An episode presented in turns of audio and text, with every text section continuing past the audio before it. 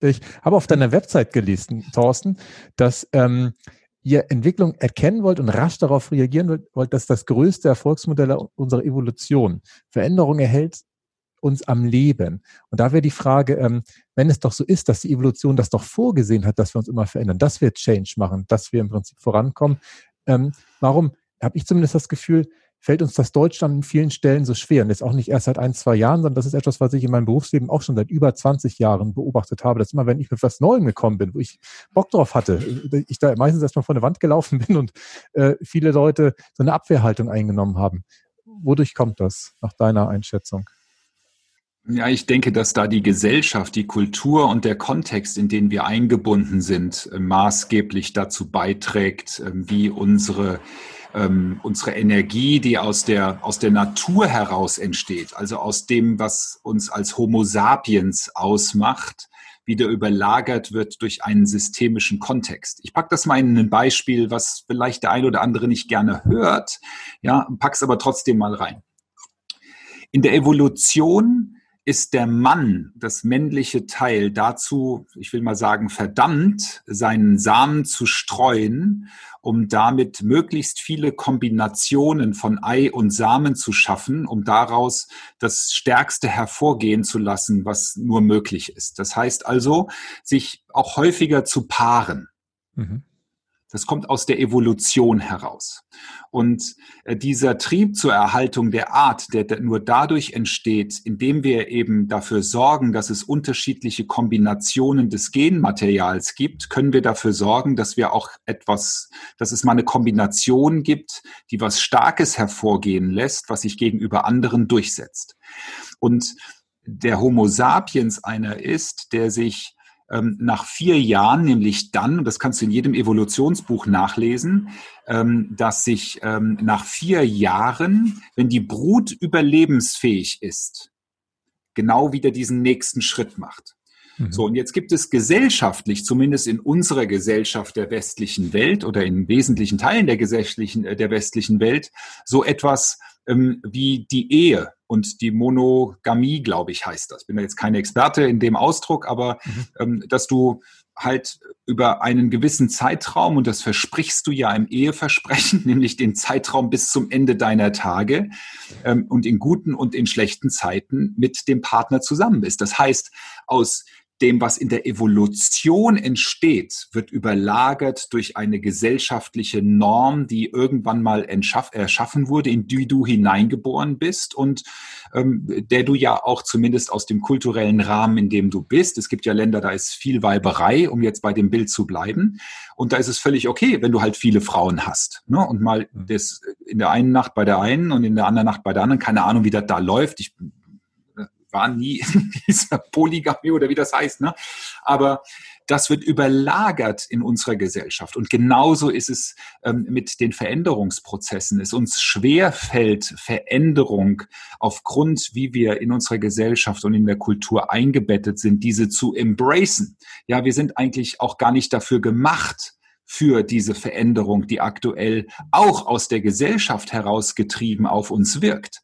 Denn dieses, ähm, ich will nicht sagen schneller, höher, weiter, aber stell dir vor, mit 2007 ist auf einmal ein Gerät entstanden, was das gesamte Wissen der Menschheit dir zugänglich macht in the palm of your hand, also in, in, der, in, der, in der Hand, nämlich mhm. das damals von Steve Jobs vorgestell, äh, vorgestellte iPhone. Und das gepaart mit dem Internet hast du, egal wo du bist auf der Welt, jetzt durch Elon Musk, weil er den Starlink, ähm, also weltweites Internet mit einer hohen Bandbreite ermöglichen wird, wenn, wenn er das so weitermachen darf wie, wie bisher. Er hat ja für 12.000 Satelliten die Genehmigung, 30.000 braucht es am Ende, ähm, ist er in der Lage, überall auf der Welt ob am Nordpol, am Südpol und wo kein Mast ist, dir mit 150 Mbit das Internet um die Ohren zu blasen, beziehungsweise dir alle Informationen der Welt zugänglich zu machen. Mhm. Und allein das überlagert uns komplett als Menschen, die gar nicht in der Lage sind, das alles zu verarbeiten, was an Änderungen auf uns hineinströmt. Mhm.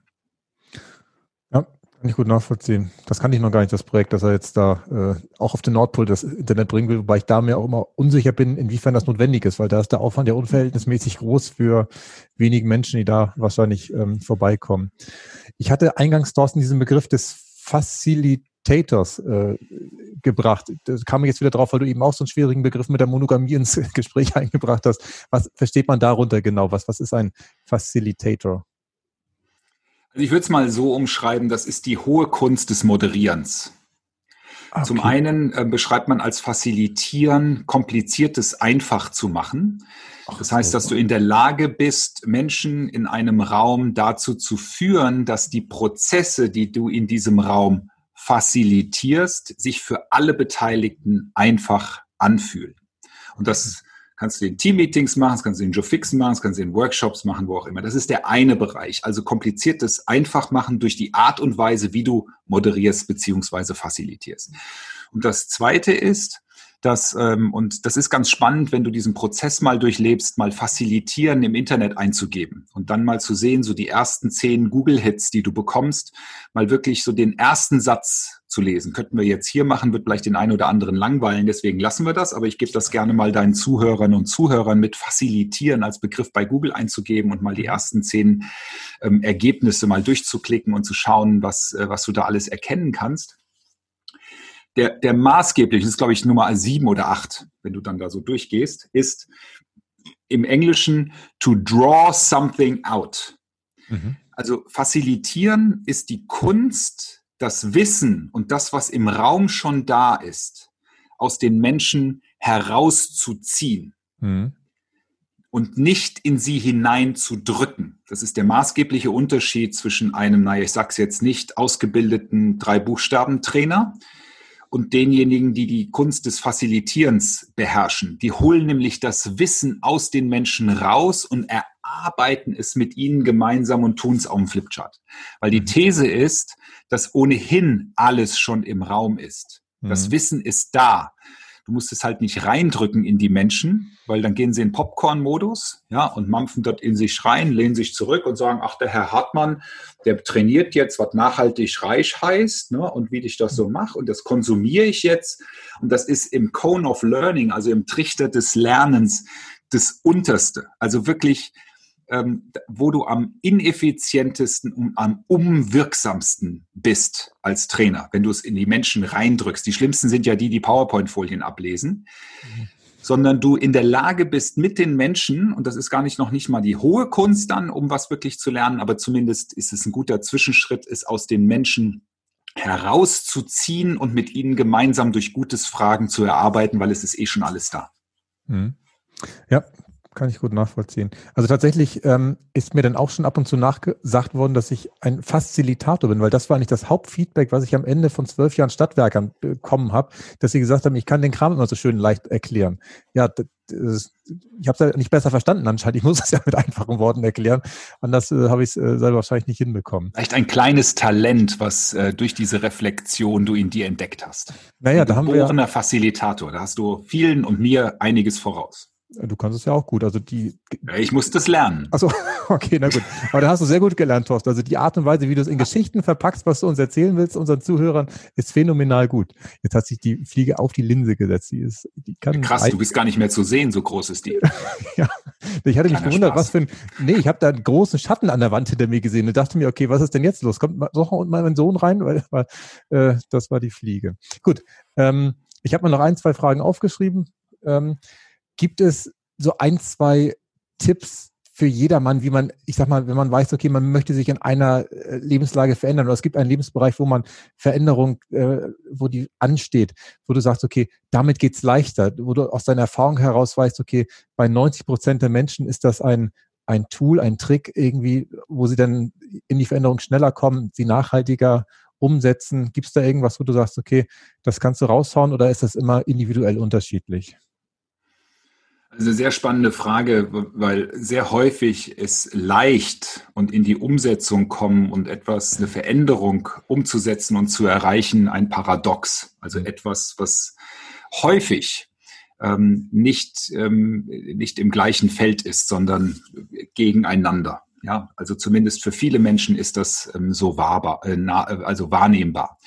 Und wir ja ganz viele Achtsamkeitstrainings ähm, aktuell erleben. Ne? Die schießen die Pilze aus den Boden und das ist nicht, weil auf einmal ganz viele Achtsamkeitstrainer ausgebildet werden, auf den Markt gespült werden, sondern weil der Markt ähm, das nachfragt und weil einen gerade in der Zeit und in der Welt wie dieser, die von Unsicherheit geprägt ist, die volatil ist, komplex und auch viel mehrdeutig als diese berühmtes VUCA, viele Menschen überfordert und viele sich diese Leichtigkeit wieder wünschen. Und gerade in diesem Gefühl und auf dem Weg zu etwas Neuem darf jeder damit rechnen, dass es nicht immer leicht ist. Denn gerade dann, wenn es nachhaltig ist, und zwar nachhaltig in der Form der Nachhaltigkeit im Sinne des Durchhaltevermögens, der Willenskraft und durchzuziehen, auch wenn es mal hart ist, alle Großen dort draußen und auf die wir schauen, Vorbilder, die du hast, Klaus, die deine Zuhörerinnen und Zuhörer haben, die etwas Großes vielleicht erreicht haben, sind auch durch die Scheiße gegangen. Die haben auch ihre Fuck-ups gehabt. Die hatten es auch schwer.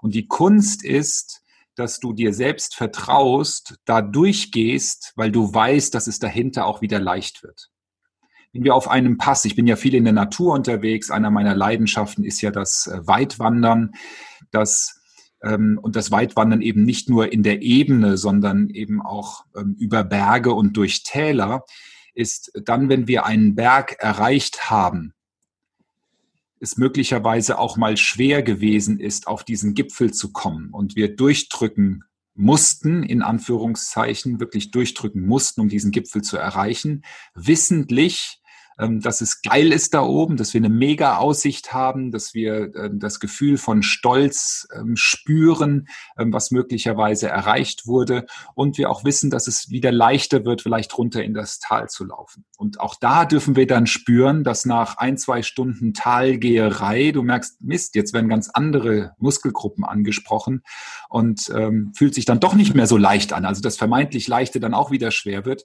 Aber diese Glücksmomente zwischendrin wirklich zu genießen und zu wissen, dass man sich auf einem guten Weg befindet.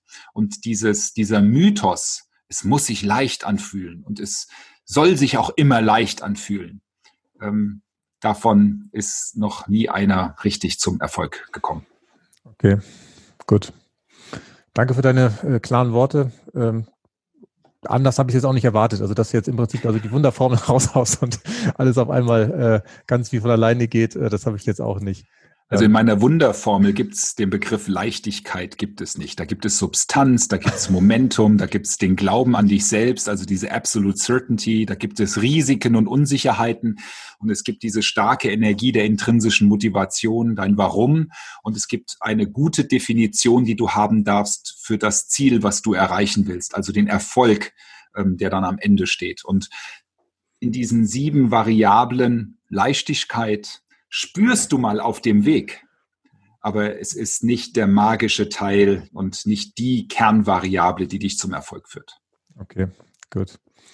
Thorsten, du hast ja auch ein eigenes Coaching-Programm, wo du ja äh, Menschen dabei begleitest, wie sie äh, etwas umsetzen, etwas, was sie vorhaben. Wie ist da der Ablauf? Wie äh, findet das statt? Ist das ein, ein Online-Programm? Findet da im Augenblick auch vor Ort irgendwas statt? Gibt es da äh, verschiedene Module oder kannst du da vielleicht nochmal zwei, drei Sachen zu erzählen? Für die, die das interessiert? Ja, ohne jetzt hier den großen Werbeblock ähm, rauszuführen, weil ich glaube, das, äh, das wäre hier absolut fehl am Platz wir eben Menschen begleiten äh, von der Angest also vom Angestellten-Dasein speziell auf einem entsprechenden Senior-Level und Top-Level hinein in die Selbstständigkeit, wodurch das auch immer entstanden ist. Du wirst rausgespült aus einer Organisation, vielleicht mit einer Abfindung, wenn du Glück hast oder entscheidest dich selbst nochmal ähm, zu einem bestimmten Zeitpunkt einen neuen Weg einzuschlagen.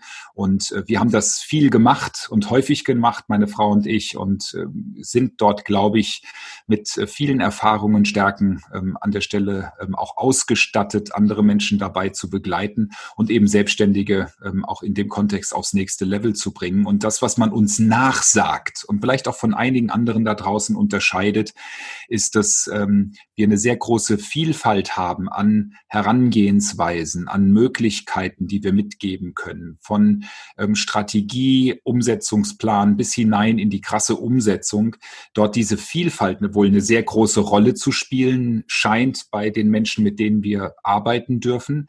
Das Persönliche spielt eine große Rolle. Das liegt uns am Herzen. Also wenn wir nur noch irgendwie Gruppencalls facilitieren, äh, sorry, Gruppencalls durchführen. Das wäre dann kein Facilitieren, sondern Gruppencalls durchführen und andererseits ähm, die Menschen durch irgendwelche Online-Trainings sich durchwühlen und sich die Sachen mit sich selbst ausmachen müssen. Das ist nicht unseres, sondern äh, wir sehr stark im Eins zu eins arbeiten und auch jetzt von zu Zeiten äh, von Corona auch diese Coaching-Formate, ähm, also dieses Eins zu eins und wir haben wahrscheinlich eins der der intensivsten Coaching-Formate überhaupt in Deutschland. Ähm, da habe ich fast meine Abschlussarbeit und mein Zertifikat für den systemischen Business Coach vor vielen Jahren nicht bekommen, weil ich dieses Coaching-Format beschrieben habe und der Verband gesagt hat, oh, das ist zu intensiv, wir kennen hier nur anderthalb, zwei Stunden. Und ich habe gesagt, ähm, bei uns ist das so, wir fangen um 10 Uhr an und wir machen dann so lange, bis einer von uns beiden nicht mehr kann mit dem Nachsatz, und ich bin Ultraläufer, ich kann lange. So, und da gibt's halt Coachings, die gehen nochmal bis vier Uhr morgens, weil wir halt wirklich all in gehen und ähm, die äh, das erarbeiten, was notwendig ist und das halt im persönlichen Kontext und im Austausch. Da sind wir natürlich jetzt mit Corona ein bisschen eingeschränkt. Das ist natürlich einiges auch über Zoom, aber jetzt 16 Stunden im Zoom zu coachen, macht auch keiner. Von daher ähm, lassen wir das auch zu, dass wir uns treffen. Also das ist das eine, dieses oder das zweite schon, also dieses Vielfalt und die Persönlichkeit und das, was, glaube ich, ein ganz wesentlicher Aspekt ist. Ähm, es gibt viele da draußen, die versuchen, das alles in ein Schema zu pressen. Ne? Also so dieser Zwölf-Schritte-Plan, das Zwölf-Wochen-Coaching, das Zwölf-Monats-Programm. Und ähm, das, was wir sehr stark leben, ist die Individualität, ähm, wirklich auf jeden Einzelnen einzugehen und ihn da abzuholen, wo er steht. Jeder Mensch ist ohnehin einzigartig. Das kannst du mit deinem Fingerabdruck überprüfen, wenn du dein, wenn du ein Apple, iPad oder iPhone oder sowas hast, ja, dein Gesicht oder dein Fingerabdruck ist einzigartig, sonst gibt es noch andere, die das Ding entschlüsseln könnten. Mhm. Und diese, ähm, diese Einzigartigkeit, wir mit Individualität begegnen und all das gepaart ähm, mit ja, kann man schon fast sagen, auch einer krassen Umsetzungspower, wie die Menschen wirklich in die Umsetzung, ins Handeln bringen und zu dem Ergebnis führen. Das ist auch nicht für jeden. Also so die Schlurfs und äh, Netflix Couch Potatoes, die sind bei uns auch, ich will mal fast sagen, schon schnell überfordert, ähm, aber kommen dann auch mit dem, was wir reingeben, nicht so klar, sondern wir arbeiten halt mit Menschen zusammen, die sagen, bam, es darf jetzt abgehen und ich lasse mich drauf ein, auf den Prozess, treffe eine Entscheidung und gehe all in. Und da sind wir in der Lage, ganz schöne Ergebnisse zu erreichen. Okay. Abgehen war das Stichwort. Ähm, letzte Frage. Du hast, äh, bist ja auch auf der Bühne aktiv und ich habe hab ein bisschen geguckt, äh, was du da schon erzählt hast. Du hast eine sehr große Palette, was du anbietest. Du sprichst einerseits über deine Projektmanagement, Erfahrung, die du da äh, natürlich über lange Jahre gesammelt hast, dann über das Thema, wo wir jetzt gerade drüber gesprochen haben, Positionierung und Markenbildung, aber auch über Erfolg und Motivation und manchmal auch über Giraffen und Feldmäuse, habe ich gehört. Da würde mich mal interessieren, wie gehst du mit dieser großen Bandbreite um? Kriegen die Menschen das unter oder sagen sie, okay, Thorsten Körding wollen wir heute für die Giraffen haben oder so und auch nur das oder wie? Da sprichst du einen, einen, einen, kleinen wunden Punkt an, weil das ist Fluch und Segen zugleich. Ja, ich bin so ein Tausendsasser. Ähm, damals war, hatte ich mal einen, äh, weißt du, so einen Usernamen, der hieß Rastlos. Und diese Rastlosigkeit hat dazu geführt, dass wir teilweise in einem Jahr ein Leben leben, wie viele andere nicht in ihrem ganzen Leben und wir uns dadurch ganz viel ermöglichen konnten und auch immer noch tun. Ich sage immer so ein, so ein Sprichwort ist, es ist niemals zu spät, in Las Vegas zu heiraten. Ähm, weil ich habe meine Frau insgesamt dreimal geheiratet. Einmal in Lappland in einer Eiskapelle mit zwei Trauzeugen dabei. Das zweite Mal in einem Schloss ein ähm, paar, äh, ich glaube ein, zwei Jahre später als Hochzeitsfeier. Vier Tage lang haben wir ein Schloss gemietet, ein Schlosshotel in, den, in der Steiermark im Enstal und haben dort vier Tage mit unserer Community ähm, gefeiert.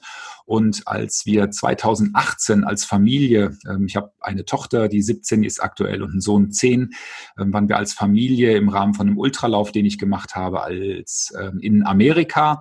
Und dann hatte ich so die Idee, Mensch, ich könnte meine Frau mit zwei ganz wunderbaren Trauzeugen, nämlich meiner Tochter und meinem Sohn, nochmal heiraten. Und wir haben dann so richtig voll ins Klischee reingegriffen und haben gesagt, wir heiraten in Las Vegas mit äh, Elvis und mit Stretch Limo und mit allem drum und dran. Es war so geil, das Ganze nochmal nach, damals waren es, glaube ich, 16 Jahre, nochmal richtig bewusst wahrzunehmen und auch unseren Kindern die Möglichkeit zu geben, zu erleben, was es heißt, ein Eheversprechen, wenn sich die Eltern nochmal ein Eheversprechen geben nach so vielen Jahren. Und diese, ähm, diese Vielfalt und dieses äh, tausend Dinge und irgendwie magische Momente kreieren für uns selbst als auch für die Menschen, mit denen wir die Möglichkeit haben, zusammen zu sein, zusammen zu kommen, ist auch Fluch, denn dadurch entsteht ganz viel. Und äh, diesen, dieses äh, Portfolio, dieser Bauchladen, den du im Außen teilweise noch wahrnehmen darfst, ist natürlich einer, auf den wir hinter der Bühne auch zugreifen, nämlich dann, wenn wir mit den Menschen arbeiten, aber auch Stück für Stück uns Zöpfe abschneiden und uns zu fokussieren, ähm, wo wir wirklich wirksam sein können. Ich habe es eingangs schon gesagt, ein paar Sachen sind schon weggefallen und genau auf dem Weg darf es weitergehen, um dort immer weiter Stück für Stück schärfer zu werden, um die nächsten 10 oder 20 Jahre, die wir da draußen noch arbeiten können und wollen und dürfen, ähm, wirklich wirksam zu sein. Sehr schön. Thorsten, wie kann man dich und deine Frau am besten erreichen, wenn man mit euch in Kontakt gehen will? Was ist da der beste Weg? Wie wir haben ja zum Glück ähm, nicht so die Allerweltsnamen. Meine Frau hat damals die mutige Entscheidung genommen, meinen, meinen Familiennamen anzunehmen. Ähm, einfach Thorsten ohne H, Thorsten Körting im Internet eingeben oder Birgit Körting und dort sollten wir ähm, auftauchen. Super. Thorsten, ich sage vielen Dank für das sehr schöne Interview. Es war sehr kurzweilig. Hast du noch irgendwas, was du am Ende sagen möchtest? Dann würde ich dir die letzten Worte an unsere Zuhörer geben. Oder sagst du, in der letzten guten Dreiviertelstunde hast du alles äh, erzählt, was du sagen wolltest? Ich sage einfach, geiles Ziel vornehmen, schön groß machen, eine Entscheidung treffen und dann erreichen. Danke. Nachhaltig reich. Das Wichtigste nochmal in 60 Sekunden. Aus dem Gespräch mit Thorsten habe ich mir vier prägnante Sachen aufgeschrieben. Das erste ist der Begriff der Nachhaltigkeit, was Thorsten darunter versteht. Erfolg haben, indem man an einem Thema dran bleibt und wirklich so nachhaltig dran bleibt. Und diesen Spruch fand ich so schön. Nachhaltigkeit, nachhaltig, nachhalten. Den habe ich erst im, im dritten Durchgang verstanden. Ich glaube auch richtig erst im Nachgespräch, ähm, weil ich den vorher nicht kannte und äh, er einfach das zum Ausdruck bringt, worum es bei Erfolg geht, dass man einfach dran bleibt. Das zweite ist, ähm, das geht natürlich grundsätzlich nur bei den Sachen, die dir liegen. Also äh, du wirst wahrscheinlich keinen Erfolg in einem Lebensbereich haben, wo es halt nicht funktioniert, sondern ähm, du darfst dir vorab überlegen, äh, wofür du brennst, wofür äh, du wirklich äh, durchs Feuer gehst und wo auch wirklich deine Talente liegen. Das dritte ist ähm, dieser Melonenstatus im Projektmanagement, den fand ich cool. Außen grün, innen rot, das äh, kannte ich noch nicht, obwohl ich auch schon viele Projekte gemacht habe. Das ist wirklich äh, ein cooles Bild. Und dann habe ich neu gelernt als viertes den Begriff des Facilitators. Ähm, auf Deutsch habe ich gesehen, gibt es das Wort fast gar nicht, es gibt es fast nur auf Englisch. Und es bedeutet, dass man vorhandenes Wissen aus den Menschen herausholt und es praktisch ans Flipchart schreibt oder woanders äh, dokumentiert. Und das finde ich tatsächlich sehr schön, weil die Lösung aller Probleme ist ja häufig im Raum. Also wenn irgendwas äh, zu klären ist, bringt es nichts meistens irgendwie da neue Ideen reinzubringen, sondern in der Regel sind die Lösungen tatsächlich schon da. Ja, ich hoffe, ihr habt zum Thema Umsetzung äh, heute was mitnehmen können. Und bei Rückfragen und ähm, weitergehenden Anmerkungen könnt ihr mir gerne auf Instagram schreiben. Bis zum nächsten Mal. Tschüss. Nachhaltig reich. Kein erhobener Zeigefinger. Eher ein Blick für die Möglichkeiten. Und mehr Möglichkeiten findest du im www auf klaushartmann.de.